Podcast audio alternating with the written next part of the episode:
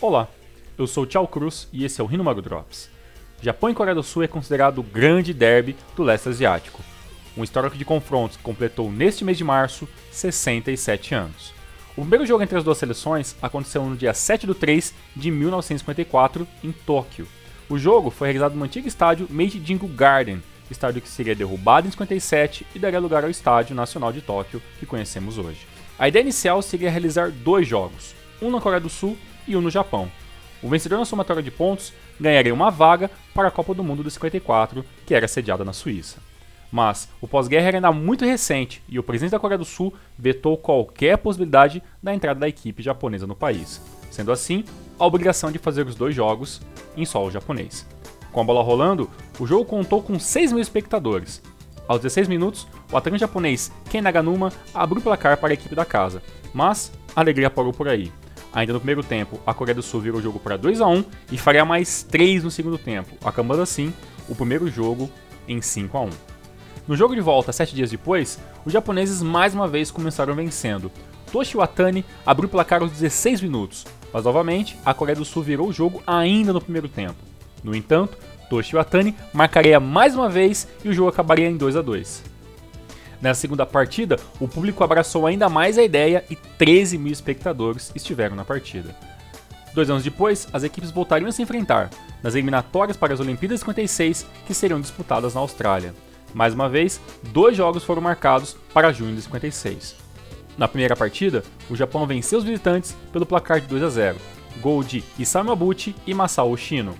O jogo contou com 10 mil espectadores. Uma semana depois, mais um confronto e mais uma derrota para a Coreia do Sul.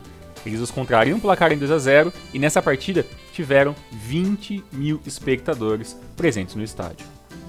Daí em diante, a rivalidade no futebol só aumentaria, mas devido aos diversos problemas políticos, o primeiro jogo em solo coreano só aconteceria em 6 de 11 de 1960, jogo válido pelas eliminatórias para a Copa de 62. O jogo aconteceu em Seul com vitória dos times da casa por 2 a 1. Até hoje, Japão e Coreia do Sul já se enfrentaram 76 vezes em jogos oficiais, tendo seu maior público em 62 nos Asian Games da Indonésia. Nesse jogo em específico, o jogo aconteceu com 90 mil espectadores presentes. O jogo aconteceu em 30 do 8 e o placar foi 1 a 0 para a Coreia do Sul. Na questão dos placares ainda, a maior vitória coreana, já comentamos, o primeiro jogo por, por 5 a 1. Mas os coreanos ainda aplicariam mais duas goleadas em 68 por 4 a 0 em 79 por 4 a 1. No caso do Japão, a maior vitória foi por 4 a 1 e aconteceu no dia 28 de 9 de 74 em Tóquio e 3 a 0 em agosto de 2011, uma Kirin Challenge pós Copa da Ásia. Já que estamos na competição, podemos lembrar a decisão pelo terceiro lugar de 2007 com vitória nos pênaltis da Coreia do Sul e o inesquecível jogo de 2011 que o Japão venceu nos pênaltis também e conseguimos uma vaga para a grande final contra a Austrália em 2011, que venceremos o campeonato. As estatísticas de resultados até o presente momento ficam assim: 3 vitórias para a seleção japonesa, 23 empates e 40 vitórias para a Coreia do Sul. Um detalhe interessante é que desses 23 empates, tivemos 4 disputas de pênaltis, e nessa, os japoneses têm vantagens. São 3 vitórias do Japão contra uma da Coreia do Sul. As duas seleções também possui um histórico interessante de partidas pelo Sub-23. São 16 partidas, com 5 vitórias do Japão, 4 empates e 7 vitórias para a Coreia do Sul.